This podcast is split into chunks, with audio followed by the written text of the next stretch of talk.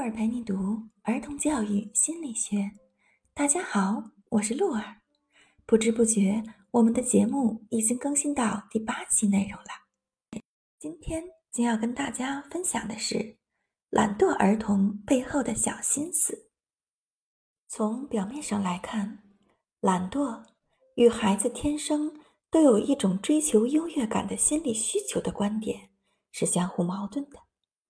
事实上，懒惰的儿童正在享受懒惰带给他们的好处。他们不必背负别人的期望，即便没有什么成就，周围的人也不会过分苛责他，因为他不愿意努力，所以总表现出无所事事、松松散散。但是，懒惰却成功的吸引了别人的关注。至少他的父母要为他操心了。心理学上对孩子懒惰的解释往往是很片面的。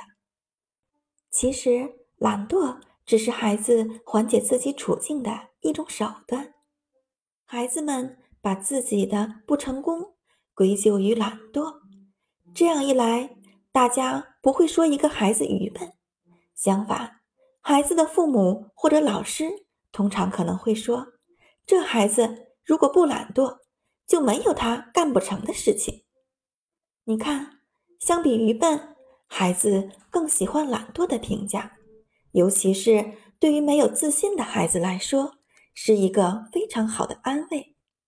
此外，这个似是而非的“如果”句式，如果他不懒惰，他什么都能干，抚平了他们毫无成就的挫败感。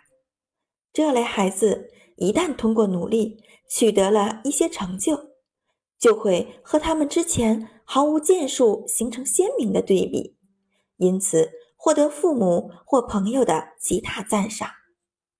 亲爱的父母朋友们，听到这里是不是有了一些启发呢？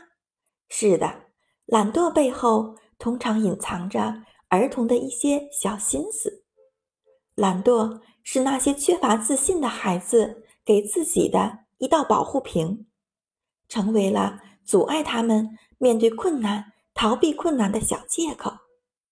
人们越是喋喋不休地责骂一个孩子，越是合他的心意。人们为他操心，不断的责骂，以至于转移了人们对他能力问题的关注，而这正是孩子所期望的。对他来说，惩罚也是这样的。如果真的发生了转变，那只是他们所处的情势发生了变化。比如说，一个孩子史无前例的取得了一些成就，那很可能是因为新来的教师相较于原来的教师更加温和，愿意理解他，真诚的和他谈话。给了他新的勇气，而不是打击他本就所剩无几的自信心。一般来说，孩子从懒惰到勤快都是突如其来的。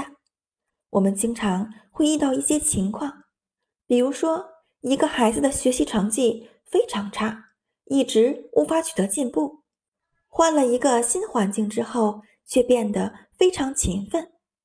这主要是因为外界环境改变了。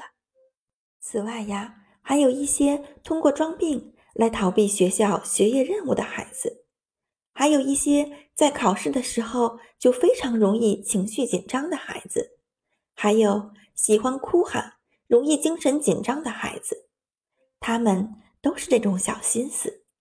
他们正是通过这些小心思来获得别人的关注。亲爱的听众朋友们，我们正在进入这样一个时代，新的观念、方法和理解会在儿童教育领域不断的出现。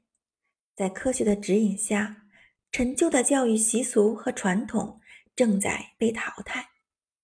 证明教育方法的正确性或优越性是没有意义的。我们主要的目的还是希望能够帮助孩子。